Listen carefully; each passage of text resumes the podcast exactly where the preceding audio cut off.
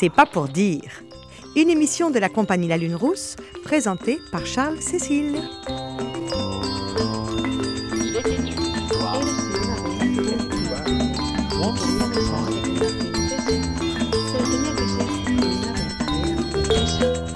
Au XXIe siècle, qu'est-ce qui pousse encore les gens à dire ou à écouter des contes, des poèmes, des épopées, des histoires de bonnes femmes? Quand le DS s'appelle Nintendo et que Midas change votre peau, autant du jet lag, des Mastercard, de la com, de la pub, au XXIe siècle quoi. C'est pas pour dire, mais toutes ces histoires, à quoi ça sert? C'est pas pour dire une enquête de Charles Cécile au pays des conteurs.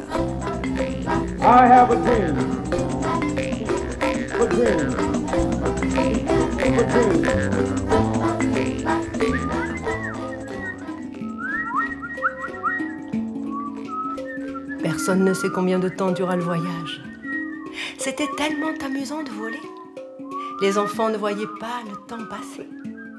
Ils tournaient autour des clochers, ils chatouillaient la cime des arbres, ils jouaient à saute-mouton avec les nuages. Tous ces jeux étaient délicieux, surtout quand Peter jouait avec eux. Mais bien souvent, il filait comme une flèche sans prévenir, et les enfants se retrouvaient tout seuls. Peut-être Peter les trouvait-il trop lents, trop lourds. Lui, il était si léger que vous auriez pu le faire avancer, rien qu'en soufflant dessus.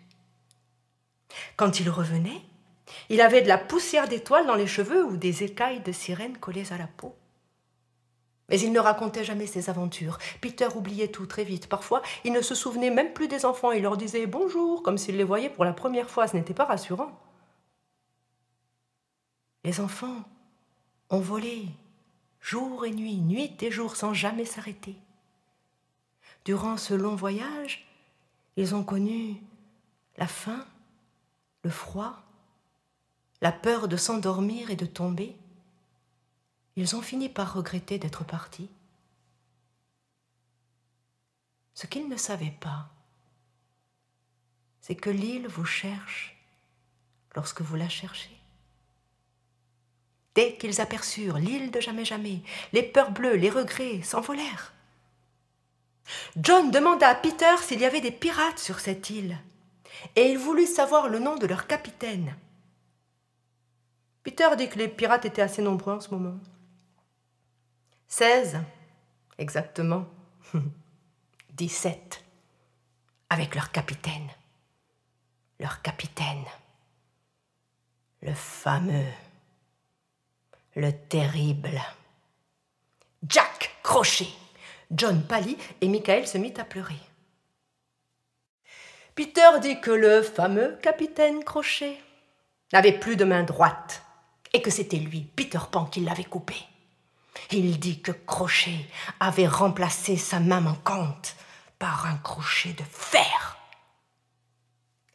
John et Michael seraient bien rentrés à la maison, mais ils ne savaient pas comment faire. Juste à ce moment-là, Clochette se posa sur l'épaule de Peter. Clochette adore se poser sur l'épaule de Peter. Elle lui crie dans l'oreille Les pirates nous ont vus arriver Ils pointent sur nous, Long Tom, leurs gros canons Une terrible détonation fit aussitôt trembler le ciel. Les pirates venaient d'ouvrir les hostilités.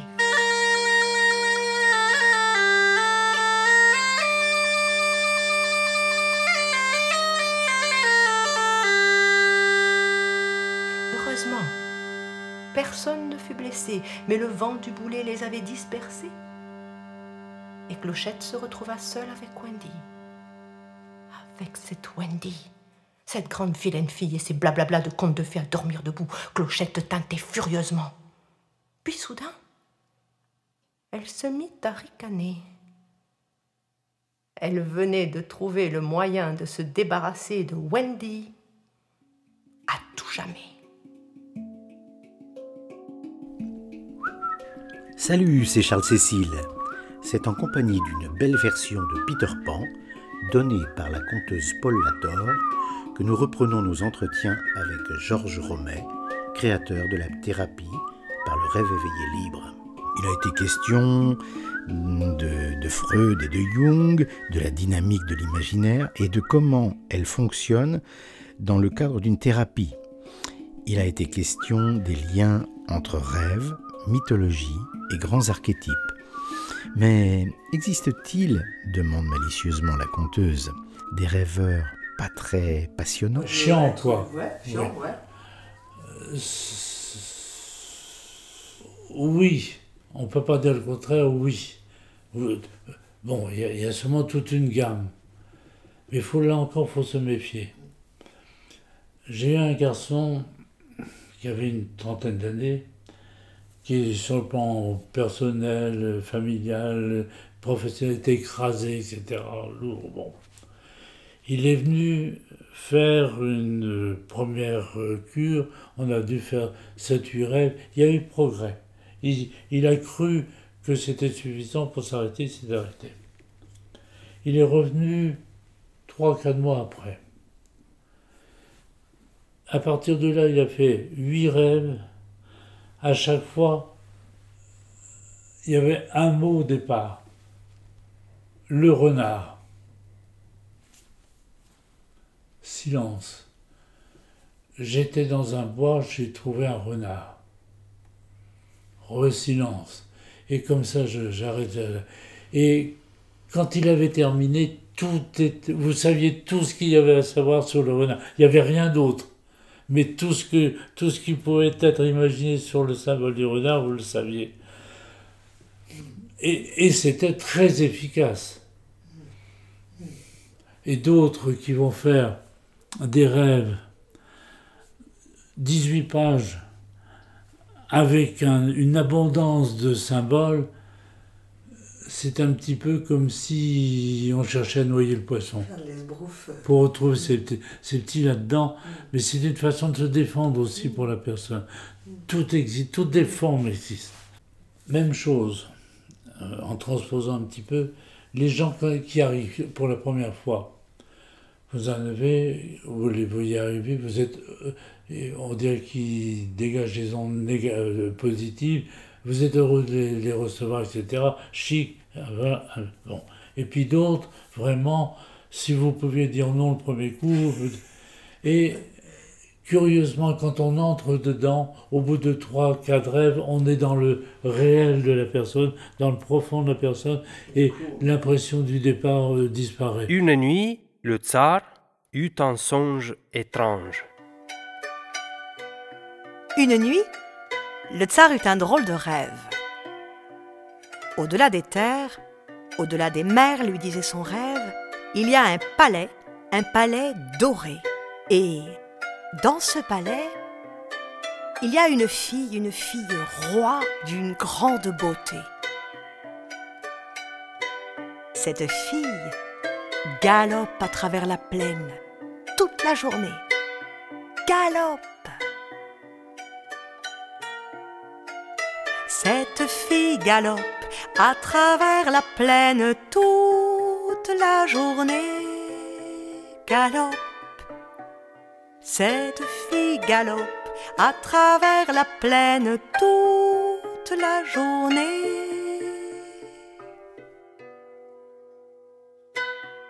Le rêve dit encore qu'elle va, qu'elle vient sur son grand cheval neuf journées entières, jamais ne s'arrête. Le rêve dit enfin qu'au dixième jour elle s'arrête, descend de cheval, rentre dans son palais, dans sa chambre claire, se couche et s'endort. Quand la fille s'endort, quand la fille s'endort, de ses pieds ses mains coulent des rivières, rivières. Quand la fille s'endort, de ses pieds ses mains coulent des rivières. Qui boit de cette eau, juste une gorgée, retrouve la force et la joie de vivre de sa jeunesse. Le tsar veut cette eau et dès son réveil, convoqua ses fils. Тот, кто принесет мне эту воду, после меня царствовать будет. Celui qui pourra m'apporter cette eau, je l'aimerai bien. Celui qui pourra m'apporter cette eau, j'en ferai un tsar.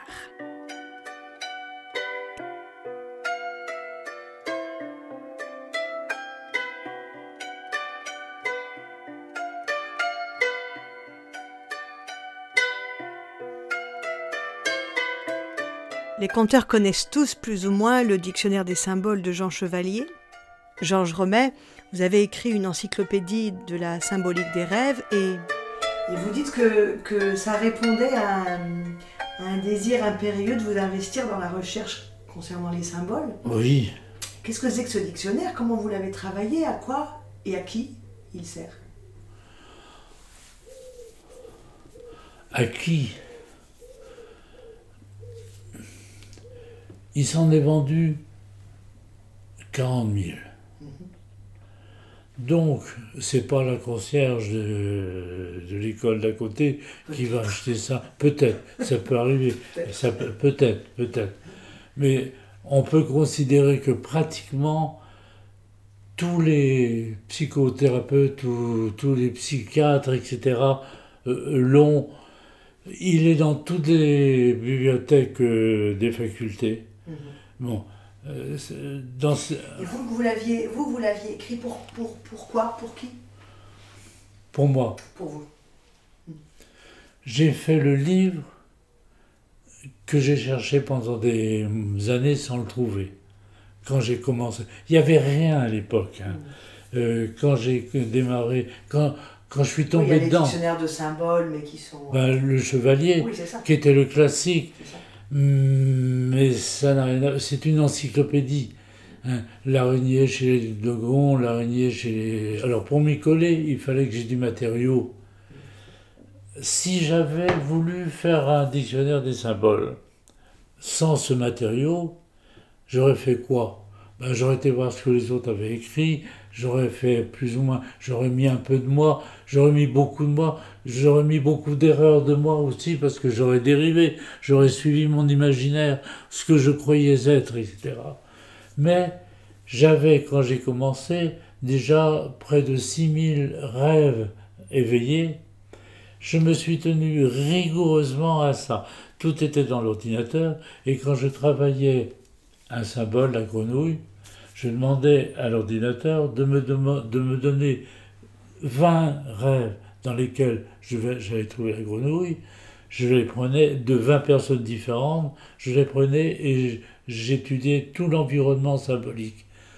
Curieusement, au bout de 4, 5, 6 rêves, j'étais vraiment en connaissance de tout l'environnement symbolique qu'elle avait, y compris des choses très inattendues. Mmh. Et quand j'arrivais au bout de mes 20, ça ne bougeait plus sur le plan statistique. À la sixième décimale, ça ne bougeait plus. Hein. C'était une sécurité totale. Du coup, avec ce matériau qui n'a fait... Donc le matériau que vous avez utilisé pour cette encyclopédie, c'est le matériau des rêveurs qui... qui... Totalement. Et seulement. Et seulement. complètement. Alors, je travaillais là-dessus, je faisais des, des résumés, je m'imprégnais, euh, je faisais un premier jet.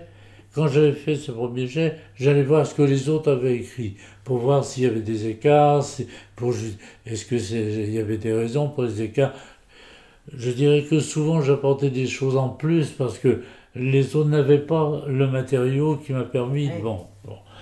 Et après, ben, je faisais une lecture, un truc définitif.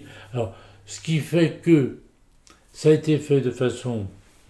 Combien de temps vous avez mis pour faire ça Parce que 9 ans. Oui, c'est Ah. ça, c'est du matériau. Non, euh, mais, mais déjà, euh, mettons une dizaine d'années de préparation et 9 ans de travail tous les jours. hmm. Tous les jours. Combien de symboles? 500. 500.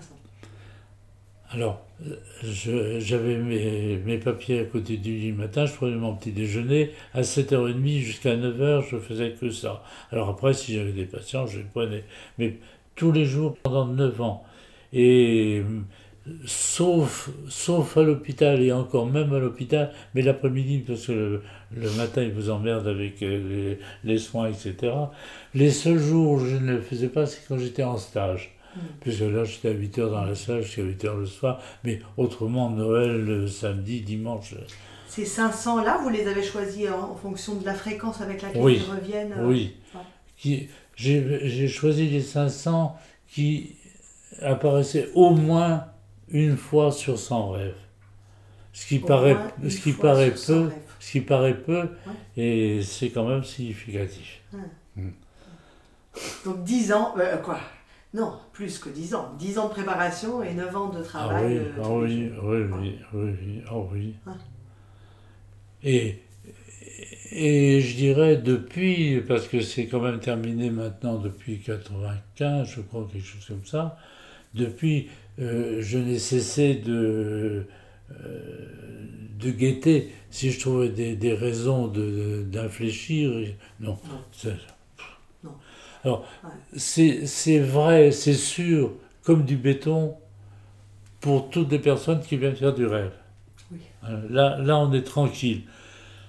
Très probablement, ce serait vrai pour les autres, mais ceux qui on sont pas venus, on le saura jamais.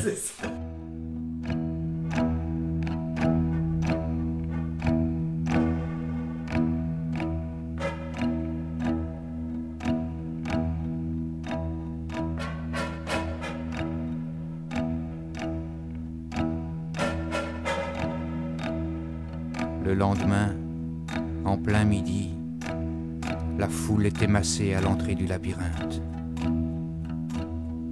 Près de la porte noire, Ariane attendait. Elle serrait dans ses mains une petite pelote de fil. Thésée est arrivé. Il a regardé le ciel de midi, la foule, Ariane. Il a tiré le fil, il l'a noué derrière à sa ceinture, et puis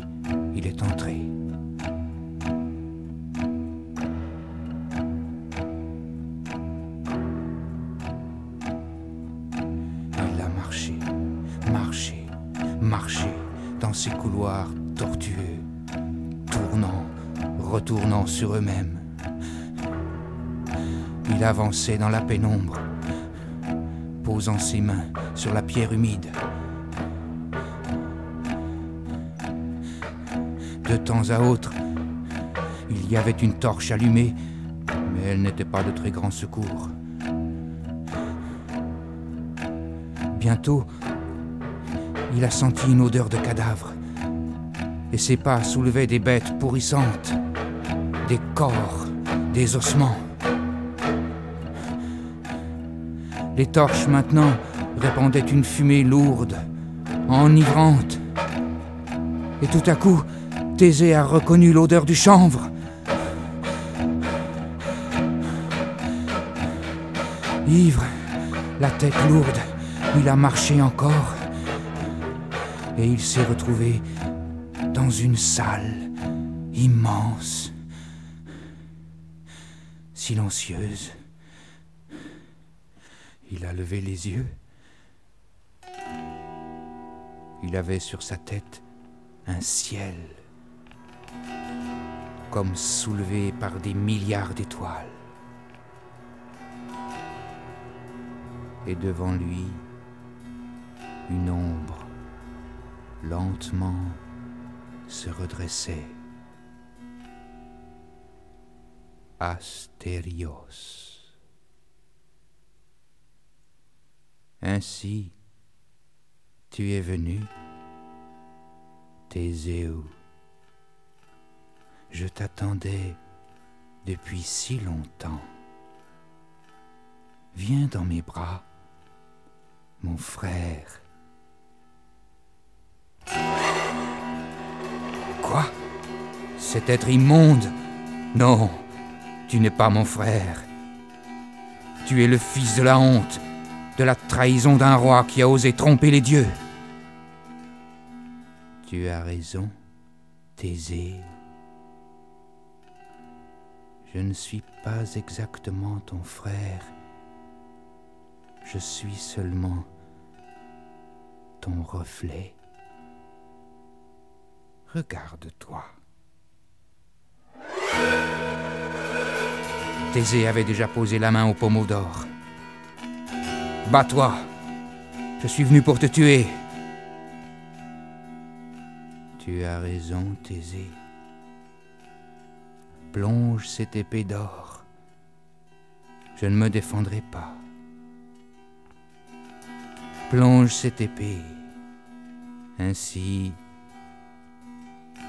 nous nous réunirons en un seul être. et ensemble nous passerons cette porte qui nous attend, la porte d'Astérios, le ciel étoilé, la porte des dieux. Plonge cette épée d'or, la noble épée du Père.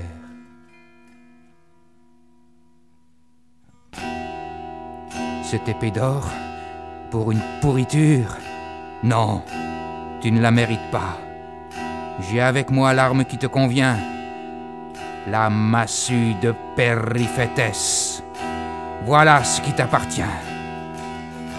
Et la massue de bronze a tourné, tourné, tourné. Elle s'est arrêtée sur sa joue. Malheureux. Qu'as-tu fait? C'était l'épée. Tu as renoncé au destin qui t'attendait. Tu vas maintenant entendre la grande douleur des anciens dieux de l'ère du taureau. Tu resteras taisé. Bélier, celui qui s'étend par terre. Tu auras ta carrière, tu seras roi. Mais toute ta vie, tu porteras au fond de toi le regret d'avoir fermé cette porte à jamais. Retourne chez les mortels. Retourne, Thésée. Va.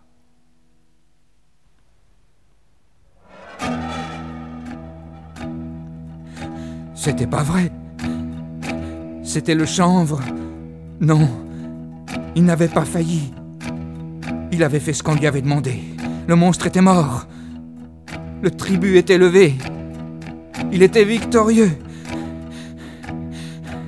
Il fallait retourner. Il a suivi le fil. Oubliez, oubliez ses paroles, oubliez cette voix. Il a suivi le fil. Les murs, les tours, les retours de ce palais monstrueux.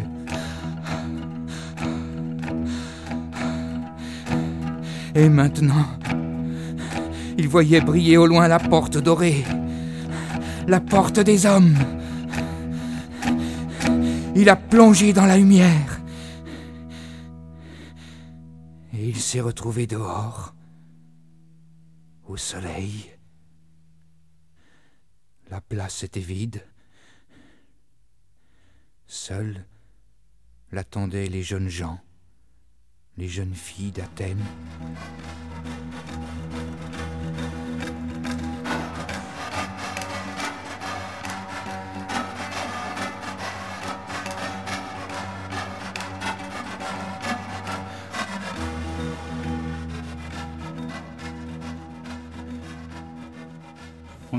Dans un, dans, dans un conte, euh, évidemment, il y a des, plein de symboles, il y a des motifs différents. Et en tout cas, les conteurs savent bien euh, d'expérience qu'un conte, il y a une, une épaisseur et que c'est euh, éminemment polysémique. Il peut même y avoir des choses tout à fait paradoxales. oui, oui, oui. et que selon le moment, euh, selon la personne qui raconte, selon le moment où elle le raconte, selon les gens qui sont là et selon euh, à quel moment ils l'écoutent. Euh, c'est plutôt tel aspect ou tel autre qui sera Tout à fait. mis en, en, relief. J'imagine que dans, dans, la partie traduction, pour vous, d'un de, d'un rêve, ça doit être aussi délicat, non? Comment, comment vous vous repérez dans cette forêt des symboles du rêve de quelqu'un? Alors, d'abord, comme j'ai dit, il y a ce que, il y a le ressenti à la sortie du rêve, qui moi me sert beaucoup parce que, avec l'expérience aussi. Après, il y a les, après, il y a les chaînes symboliques, ce que j'ai appelé les chaînes symboliques. Il y a dans un rêve qui, mettons, 800 mots, c'est pas, pas énorme, hein, c'est, c'est trois pages, quoi. 800 mots de rêve. Vous avez, vous avez une, bon, on va dire une soixantaine, de mots que vous pouvez considérer comme des symboles. Mais vous allez en repérer 5, 6, 7, 8 qui ont la même valeur. Et c'est ça qui va vous déterminer, disons, l'axe majeur de l'interprétation. Et ça, ça m'a amené une réflexion aussi. Quand je faisais les stages, il y avait beaucoup d'exposés, mais il y avait aussi des exercices. Bon, J'avais en général une trentaine de personnes, je faisais 4-5 groupes de 5-6, et je donnais le texte à travailler. C'était amusant parce que euh, d'abord ça, ça pataugeait, bon, c'était, c'était tout à normal, ces gens qui étaient en train d'apprendre, mais quand je passais d'un groupe à l'autre, je voyais que le regard qui était porté était tout à fait différent. Un groupe avait vu quelque chose. Et ça ne veut pas dire qu'un groupe se trompait et un autre ne se trompait pas. Ça veut dire qu'ils avaient un éclairage, une vision différente, mais, mais que les, les quatre ou cinq vérités, ou les quatre ou cinq versions étaient, étaient des vérités. Mm-hmm. Hein? Mais ce qui va m'éviter de m'égarer, ce sont les chaînes, justement. Hein. Parce que un symbole donné peut avoir trois, quatre significations importantes, mais en fonction de sa place dans une chaîne, ou s'il est dans une chaîne ou pas, je vais pouvoir déterminer si oui ou non il faut apporter de, l'importance à, celui-là. Et s'il y a dans un, dans un rêve de 800 mots six symboles qui appartiennent à une chaîne et qui permettent de déterminer le sens, plus ces mots sont écartés les uns des autres, plus ils apparaissent dans des séquences différentes et plus le sens est fort. Hmm. Si éventuellement ces deux ou trois symboles identiques qui disent la même chose apparaissaient dans la même séquence, dans la, dans la même phrase, ça, ça, ça, voudrait, ça serait bon, mais ça n'aurait pas la même valeur. Hmm. Mais si je les retrouve au début du rêve, au milieu du rêve, à la fin du rêve, et alors, encore autre chose, euh, dans une très grande majorité des cas, le rêve va se terminer par des images qu'on avait tout à fait au démarrage, avec souvent une inversion des valeurs. Parce que tout se passe comme si l'influent nerveux allait patouiller dans les neurones et sentait le neurone sur lequel il, il allait vraiment s'appuyer pour il développe tout ce qui concernait, tout ce qui concernait les, les obstacles à franchir pour, pour, pour se débarrasser de ce qui était autour de ce... Et à la fin du rêve, on retrouve sur les deux ou trois dernières phrases le symbole, mais dans des valeurs inversées. On est vraiment dans un conte, là, pour le coup. Hein, tout à fait. Quand je vous entends décrire ça avec les obstacles à franchir et tout ça, on ah est dans quelque chose qui ressemble à une quête de héros. De... Bah, oui, bah oui, oui. J'en ai des centaines dans, dans l'ordinateur, j'en ai sorti quelques-uns, mais attendez. C'est une femme qui avait 61 ans, qui était la femme d'un médecin, qui me l'avait envoyé. Elle était en, en, phase terminale de, cancer. Elle savait où elle allait. Et puis ce rêve-là était très très long. Et puis tout d'un coup, on arrive à cette, cette séquence où vraiment, ben, elle, elle s'abandonne à plus grand. Quoi. Bon, je lis un peu quand même. Je ne vois même plus ma maison. Il n'y a plus que la pluie et moi. Je suis perdu sous la pluie. Je ne vois vraiment pas ce que je vais faire là, je suis toute mouillée. Mais ça n'a pas d'importance car je me transforme en pluie. Je suis une goutte d'eau et je m'aperçois que c'est très agréable, très gai, très joyeux. Je n'entends plus qu'un immense rire, un rire en cascade, un rire charmant. Et voilà qu'il y a une espèce de lumière en plus. On tombe sans jamais arriver. Les gouttes sont irisées. C'est encore plus agréable, plus joyeux. C'est une allégresse générale. Chaque petite goutte d'eau est vraiment joyeuse, comme on ne peut pas être plus. La promiscuité avec chaque goutte d'eau, c'est vraiment utile, c'est comme le rire de la création. Et maintenant, ce n'est même plus une petite lueur, mais un arc-en-ciel. Et chaque goutte d'eau fait partie de l'atmosphère sous forme de petits brouillards. Il n'y a plus rien d'autre, même le sol a fait place à la pluie, et nous, nous sommes des grains de lumière.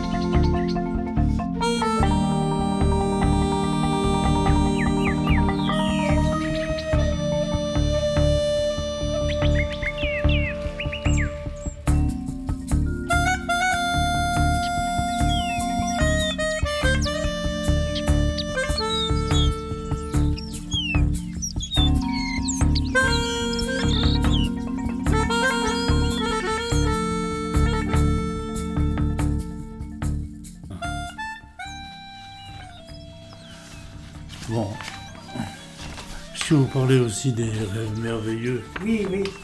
Je vois, et peut-être c'est une femme, et j'entends comme une page de musique une partition. Je vois la clé de sol, des notes. Ces notes ne sont pas immobiles. C'est une écriture, mais qui se détache de la page en bloc, comme si les écritures se confondaient avec les ondes vibratoires, comme si la musique que j'entends, je la transposais en signes et mouvements ondulatoires. Ces ondes et ces signes qui les parcourent s'étirent dans l'espace vers l'infini. Il me vient l'image d'un sonneur, d'un magicien habillé en bleu, et sur son habit il y a des étoiles dorées. Un magicien qui soufflerait dans une longue corne, une longue trompette dont sortirait le son. La lumière et le son sortent ensemble de cette espèce de trompette en petites particules qui se répandent dans l'univers et les étoiles de la vie se détachent aussi, participent à cette grande fête. C'est léger, très léger, et de temps en temps, dans cette fenêtre où se dessinent des volutes, apparaissent des images, comme si le sonore les engendrait, comme des bulles de savon. La lumière, la lumière et les sons se condensent en bulles, en volutes dans lesquelles il y a des images, mais indéfinissables. Elles évoluent dans l'espace jusqu'à devenir invisibles. Là, c'est comme si les bulles s'étaient condensées, que venaient des choses apparentes, des formes humaines, souples comme de la pâte à modeler, des formes fluides qui dansent ensemble un seul mouvement. Cette forme est de plus en plus grande, elle touche le sol et se précise pour former l'image d'un couple en fait. Il y a en fait. Il y a deux têtes, deux bras, des bras, des jambes, il y a deux corps. Ils sont l'un dans l'autre, mais peuvent aussi se dissocier dans un mouvement souple c'est des formes qui s'emboîtent, se déboîtent, mais qui sont libres d'évoluer séparément. C'est comme, si une créature sculptait tout ça, mais c'est vivant, ça n'a rien à voir avec une sculpture figée, c'est très mobile dans les mains. Il y a toujours le magicien, et il ne joue plus de la trompette, il est là, spectateur. Peut-être prend-il conscience que c'est lui qui est le créateur, qui est à l'origine, il se rend compte qu'il n'a pas voulu, c'est venu à travers sa musique. C'est une création qui est venue par l'amour d'avoir créé un son dans l'univers. Il se contente de regarder maintenant ce qui est sa création. Il est un peu fasciné. Il se dit que c'est beau. Il laisse faire. Ça ne lui appartient pas. Ça ne lui a jamais appartenu. Il n'avait rien voulu au départ. Il est heureux de contempler cette beauté. Il regarde. Il ne parle pas. Il n'a rien à dire, rien à faire et cette contemplation peut durer très longtemps. Le temps n'existe pas. Là, ça peut durer à l'infini. Ce mouvement de ces deux êtres-là est presque parfait pour laisser les choses de mouvement. Et maintenant, je vois le magicien qui tourne le dos à sa création. Il s'en va. Peut-être a-t-il d'autres choses à faire, peut-être jouer encore de la tempête, peut-être recréer quelque chose, peut-être rien. Il a peut-être une baguette magique, il est riche d'être dans ce mouvement et d'obtenir des choses sans le vouloir, de créer des choses. Il s'en va très calmement, il a de la musique autour de lui, il est entouré d'une harmonie musicale, il, y a aussi les particules de lumière autour de lui, et je veux bien arrêter mon rêve.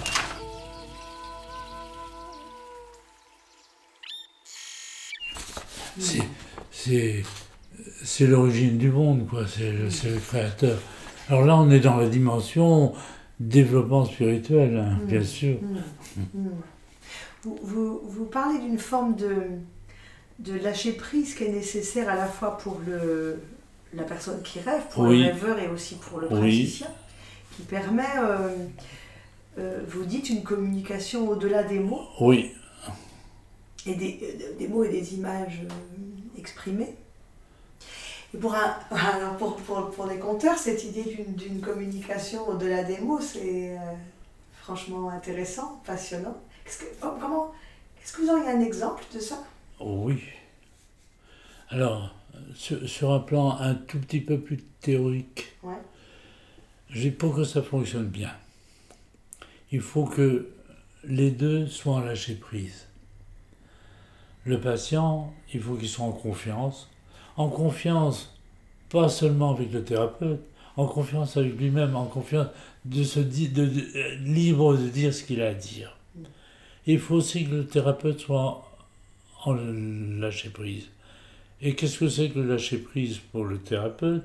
C'est la page blanche. Hmm. La page blanche des stylo. Et je n'attends rien. J'attends ce qu'il va me dire.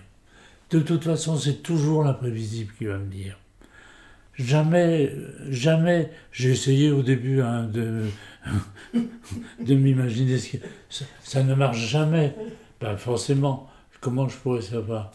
Alors, quand les deux cerveaux sont comme ça, en lâcher prise, il, y a un moment très rapide, enfin très vite, ils arrivent en impédance de phase. C'est un terme de physique, c'est-à-dire qu'ils se mettent vraiment dans la même longueur d'onde. Et il y a des, des, des communications qui, qui bon. Un exemple, j'en ai plein, il y en a dans le livre, celui-ci dans le livre. C'était à Paris. Une femme de 40 ans, costaud, euh, euh, dirigeant un cabinet de, marketing, etc qui venait euh, à l'heure du déjeuner. Puisque moi j'étais au bureau à ce moment-là, je la prenais pas dans la... Bon, j'attends midi, je n'était pas là, midi et quart n'était pas là, je range des petits trucs, euh, midi et demi n'était pas là. Finalement, elle arrive, un peu sur les... Bon, elle s'allonge, etc. Moi, pendant ce temps-là, j'avais lu trois ou quatre pages d'un bouquin que mon assistante m'avait prêté et qui portait sur euh, le, euh, le personnage, je ne vais pas me rappeler son nom, le Baphomet, euh, qui était soi-disant une des idoles des, Templiers, etc. J'avais lu tout ça. Elle arrive, donc préoccupée, en retard, etc., moi un peu énervé, etc. Elle s'allonge, elle se détend, elle me récite pratiquement, je, dirais pas mot à mot, mais presque tout ce que je venais de lire. Ça, c'est un, un mais j'en aurais d'autres comme ça. Mais pendant les neuf ans où j'ai fait le dictionnaire, j'avais cinq jours sur un symbole. Pendant ces cinq jours, vous étiez en présence de ce symbole euh, en permanence. Sur les, sur les 10 personnes ou les 12 personnes que j'accueillais dans la semaine, il y en avait 4 ou 5 qui me sortaient de ce symbole, même des symboles qui ne sortent qu'une fois sur... Bon. Ce qui veut dire que ce que, ce que vous apportez dans votre, je sais pas comment on pourrait dire, dans votre chant, oui, disons chant, chant, chant, oui, euh, est important. Enfin, en tout cas, ça se partage. En tout cas, ça se partage. Ça se partage. On, est dans un, dans un partage. C'est pour ça que quand vous dites comment vous faites l'interprétation, souvent il n'y a pas besoin de faire d'interprétation. On en fait, on en fait parce qu'on a envie de dire quelque chose. Pourquoi elle sert d'ailleurs ce, moment de, de traduction? euh, Est-ce qu'il est utile Pourquoi par exemple, les, conteurs, quand, on, quand, à la fin d'une séance de compte, les gens euh, viennent nous demander quelque chose sur euh, des explications ou de... Euh, en général, on s'y refuse.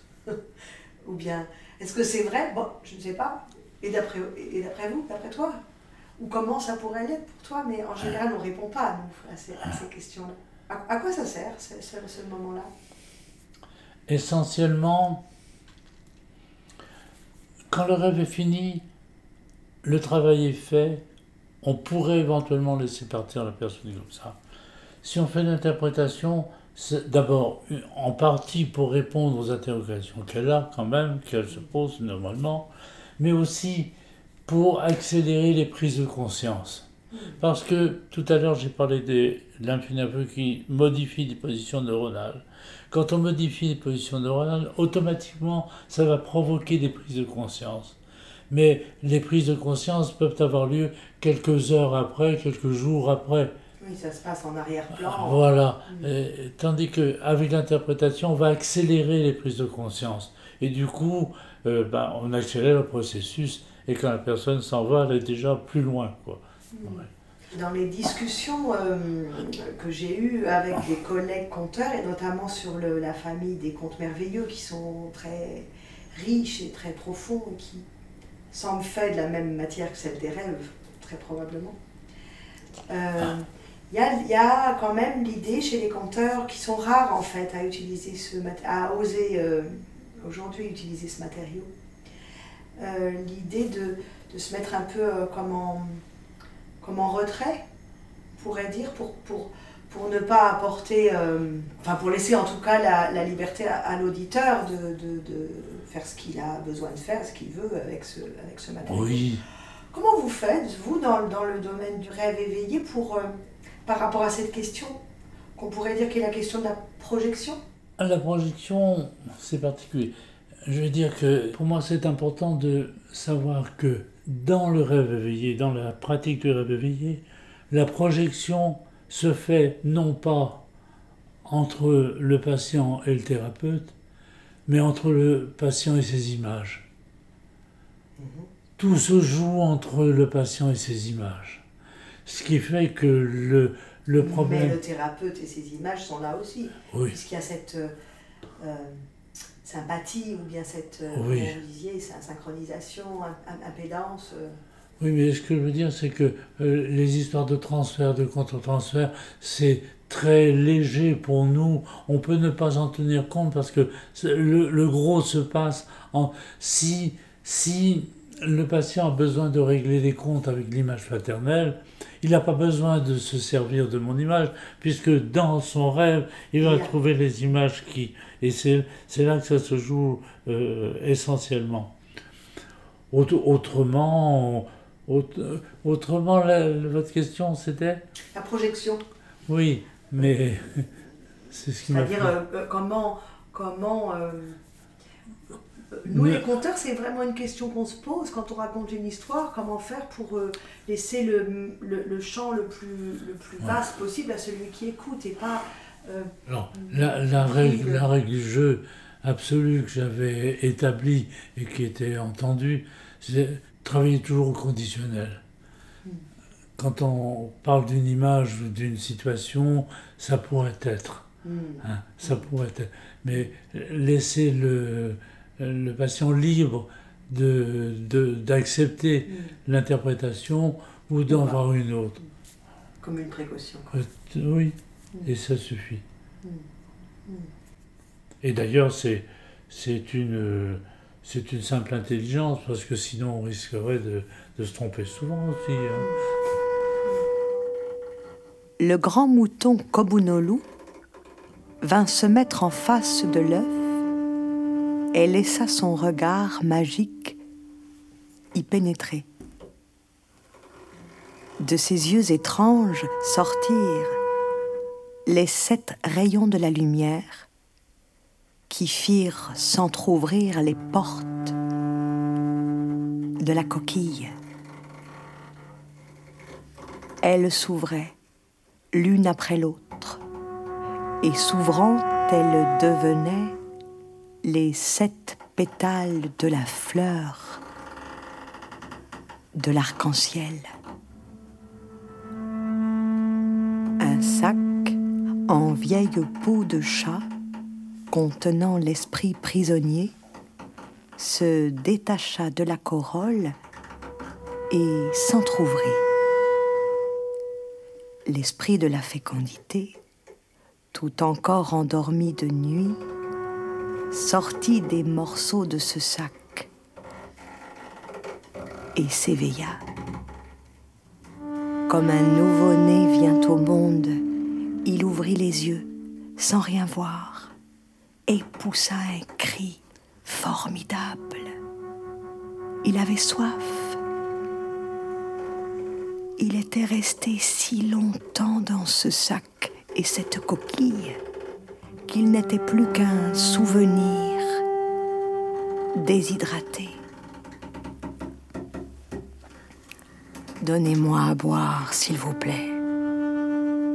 Déshydraté, je ne peux rien, mais désaltéré, je dévoile tous les secrets. Ceux du ciel et de son épouse, ceux de la terre qui fait vivre et de la lune qui commande aux éléments. Désaltéré, je vous dirai le secret de l'enfant qui vient, celui du grain qui éblouit les affamés, celui des sources qui se cachent, celui des métaux dans les pierres, des perles dans les coquillages, au fond des mers. Aucun secret fut-il caché par le plus habile savant dans le plus improbable lieu, ne me résiste. Donnez-moi à boire, sans tarder, du bouillon de poisson pilé avec une larme de gomme jaillie de l'arbre, du jus de cerveau de grenouille et d'un intestin de lézard enflammé de piment nageant en mille, en miettes, et je vais m'y tremper dedans, et puis en boire jusqu'au matin pour pouvoir échapper aux liens qui me retiennent.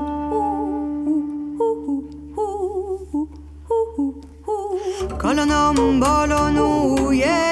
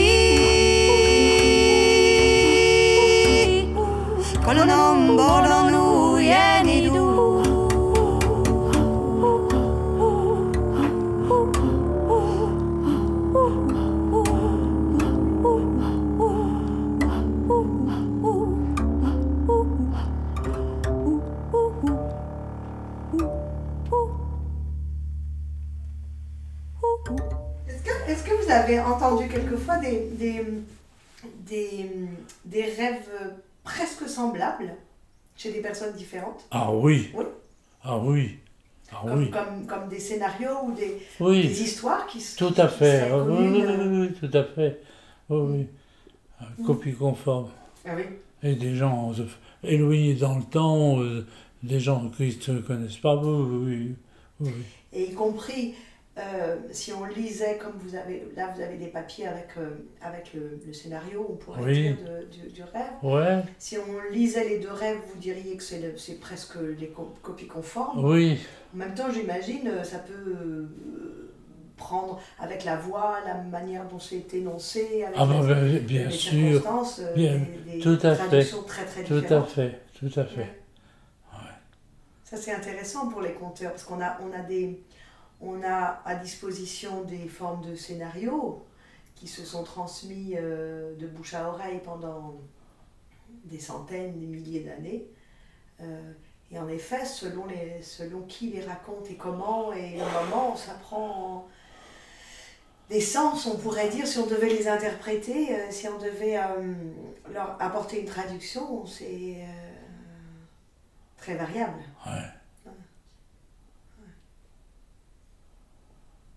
Est-ce qu'il y a des cauchemars dans, les, dans le rêve éveillé Oui. Ça existe Oui. Mhm. Oui, mais ce sont toujours des cauchemars positifs. Mais je veux dire avec la, sensation pour le rêveur de, peur ou de terreur, ou euh, comme on aurait un cauchemar nocturne où euh, on, se réveille tout d'un coup parce qu'il faut sortir de là. Là, pour les gens qui entendent les bruits de page, Georges Romet est en train de, ah. de faire le tri dans toute une pile de, de rêves écrits, posés sur des feuilles à noter. Vous avez à, chaque fois le, nom, la circonstance et euh, quelque chose comme ça. Tout à fait. Alors voilà, mm. euh, un garçon de 17 ans au moment où il fait le rêve, euh, petite, petite repas en passant, il avait des grandes douleurs dans la colonne vertébrale dont personne ne connaissait l'origine, personne n'arrivait à faire quelque chose pour améliorer ça. Il fait ce rêve. Je marche dans un couloir très long, blanc, sans porte, qui conduit à une pièce toute blanche. La pièce est toute blanche, les meubles sont tout blancs, sauf les rideaux qui sont rouges. Ça se détache. J'ouvre les fenêtres. Ça fait un grand courant d'air qui arrache les rideaux. Ils se rassemblent, se concentrent, et ça fait comme une boule rouge dans un bocal de verre. Je prends le bocal dans lequel les rideaux sont tout rouges se sont rassemblés. Je le prends et je le jette dans la cheminée. Ça éclate. Ça se transforme en flamme, toute rouge et toute jaune. Le bocal n'est pas cassé. Je le retrouve dans la chambre de ma sœur avec un poisson rouge à l'intérieur. Ma sœur donne à manger au poisson rouge dans le bocal. Pendant ce temps, il y a un grand feu dans la cheminée. Le feu devient de plus en plus chaud. La chaleur se propage dans la pièce de manière très violente. Des moquettes. Ah il y, a, la tonalité que je ne viens pas, moi, bien sûr. Hein. Les moquettes s'enflamment, les murs et les plafonds aussi. Les miroirs se brisent et tombent par terre. Les fenêtres se cassent. Il faut partir vite. Les portes sont fermées. Il faut défoncer les portes. La chaleur se propage dans les autres pièces. Je tombe par terre. Une poutrelle en flamme me tombe sur le dos, sur l'omoplate droite là où j'ai, j'ai mal si souvent. Il faut ramper pour se dégager. J'atteins l'ascenseur. Le chien est tué dans les flammes. Il faut retourner pour aller chercher ma sœur et le bocal avec le poisson rouge qui sont encerclés par les flammes. J'y vais, je les dégage. J'entends mon frère crier. Je ne peux pas l'aider. Je regagne l'ascenseur avec ma sœur. Je fais tomber le bocal avec le poisson rouge. Il se casse sur le sol. Je deviens furieux après l'avoir cassé. Je me mets à crier dans tous les sens. Ma sœur dans l'ascenseur aussi se met à crier. Les flammes suivent l'ascenseur. Les câbles s'enflamment. Il faut, il faut vite arriver au rez-de-chaussée. Je, j'arrête. En, fait, en fait, ce garçon, il appartient donc à une famille très connue de gens qui avaient de, de grands revenus. Euh, le père euh, il y en a plusieurs, mais le père était un écrivain qui avait gagné beaucoup d'argent. Ils avaient un, standard de vie. Bon. Et en fait, Brut, le père est mort, euh, crise cardiaque. Du coup, tout a changé. Il a fallu changer d'appartement et c'est ça qu'il revit. Et en, en fait, il, il, est en train de, de se libérer de ce choc euh, qu'a été. Il avait 13 ans quand c'est arrivé, mm. hein, et euh, ça, lui est resté. Bon, là, il est en train de, de, se, de se libérer, de, de, d'évacuer tout, tout, tout, le poids, y compris la poutrelle qui lui tombe sur le dos, et comme par hasard, ça a disparu. Bon, mm. et des, des, rêves comme ça, il y en a aussi, bien sûr, mais c'est toujours positif, c'est-à-dire qu'à la fin, c'est ça se termine bien, vous voulez lire toujours? Ah, toujours. Ah oui. Ah oui. les contes aussi, on dit merveilleux, mais dans les contes merveilleux, il y a vraiment des épisodes atroce. Oui, aussi. Cruel. oui, oui. douloureux, enfin, des épreuves réelles. Et, et, pas marrantes du tout. Parce que souvent, quand, on dit conte merveilleux, les gens ont l'impression que c'est un univers tout rose et hmm. euh, sans, sans, aspérité, et euh, où tout se passe bien, tout se termine bien. Oui, tout se termine bien, mais hmm, avant que ça, ça, se termine, ben voilà. il y a quand même du, épreuves. Euh, mais la, la structure sur laquelle, sur laquelle se développe la dynamique de l'imaginaire va toujours commencer par l'exposé du problème, le revécu de ce qui a été douloureux, les solutions et la partie résolutoire apparaît toujours à la fin, dans les, souvent dans les cinq dernières minutes. Tout ça à l'intérieur d'un même rêve, hein. vous ne parlez pas d'une cure entière. Non, non, non, non. non. non de chaque rêve. De chaque rêve. Ouais, ouais. ouais. Sur les berges d'une rivière vivait un meunier et sa femme. Ils allaient avoir un enfant. Et chaque nuit, le même rêve apparaissait dans leur sommeil. Deux arbres poussaient devant eux c'était de petits glands de chêne. Le premier devenait très grand. Il ombrageait tout le royaume. Le second gland, tout au contraire, ne grandissait qu'en s'inclinant sous la ramure du plus grand.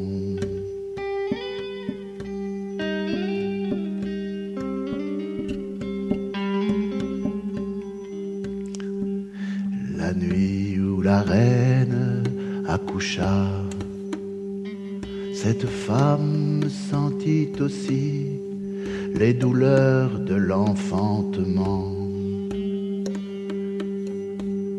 Au matin, son mari alla chercher de l'eau à la rivière. Il vit le berceau sur la rive et dans le berceau un enfant et sur le berceau ces paroles. Il sera sous ta sauvegarde. Il prit l'enfant tout contre lui, rentra pour le mettre à l'abri. Son enfant était né aussi.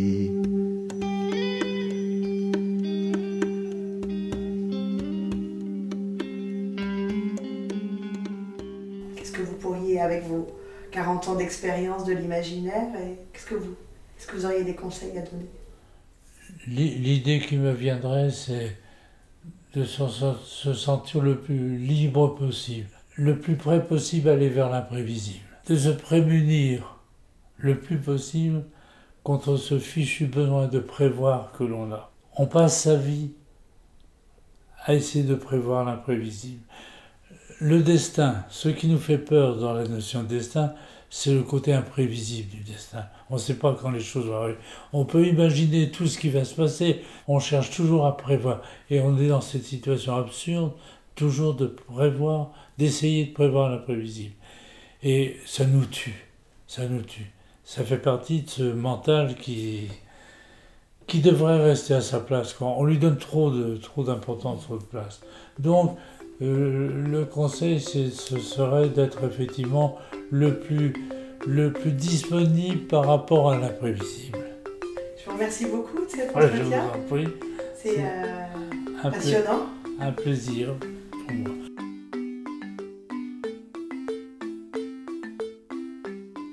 Ce grand entretien avec Georges Romet touche à sa fin. C'était une grande chance que de pouvoir écouter cet homme s'exprimer sur l'imaginaire et ses symboles, qui font aussi partie des matériaux des conteurs, bien évidemment.